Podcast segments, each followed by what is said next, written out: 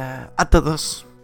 16 de junio y gracias a nuestro devocional Alimento para el Alma, hoy podrán escuchar la fuerza de nuestros pensamientos.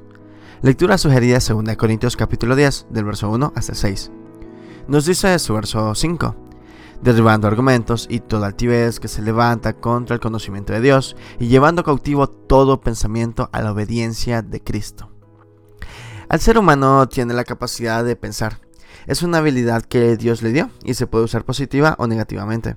Cuando se usa negativamente, la mente se llena de argumentos vanos, pensamientos entenebrecidos, soberbios, envanecidos o insensatos contra Dios y se llena del hombre de orgullo, arrogancia, altivez, concibiendo en la mente el pecado que luego dice la Biblia, se da luz transformándose en las acciones que todos lo separan de Dios.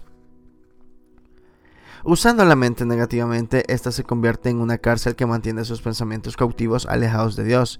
Como esclavo de sus pensamientos, se cree libre para no dar cuenta a nadie lo que piensa o de sus acciones. ¿Es usted esclavo de su mente y vive en la cárcel de sus pensamientos sin poder dormir o descansar? Pero cuando la mente se usa positivamente, el pensamiento cautivo es llevado a ser controlado por Cristo. Él lleva al ser humano a una vida libre llena de ansiedad, temor, preocupación, angustia, y. El pensamiento positivo controlado por Cristo nos lleva a conocer su pensamiento a través de la Biblia, que al obedecerle se convierte en la fuerza que guía nuestras acciones, caminando en las buenas obras que Dios nos preparó antemano para que anduviésemos en ellas.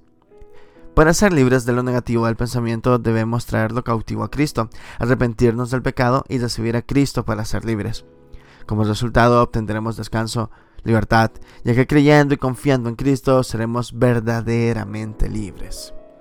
Devocional escrito por José Castro Ordaz en México. Señor, traemos nuestro pensar a ti, Cristo. Muchas gracias por escuchar.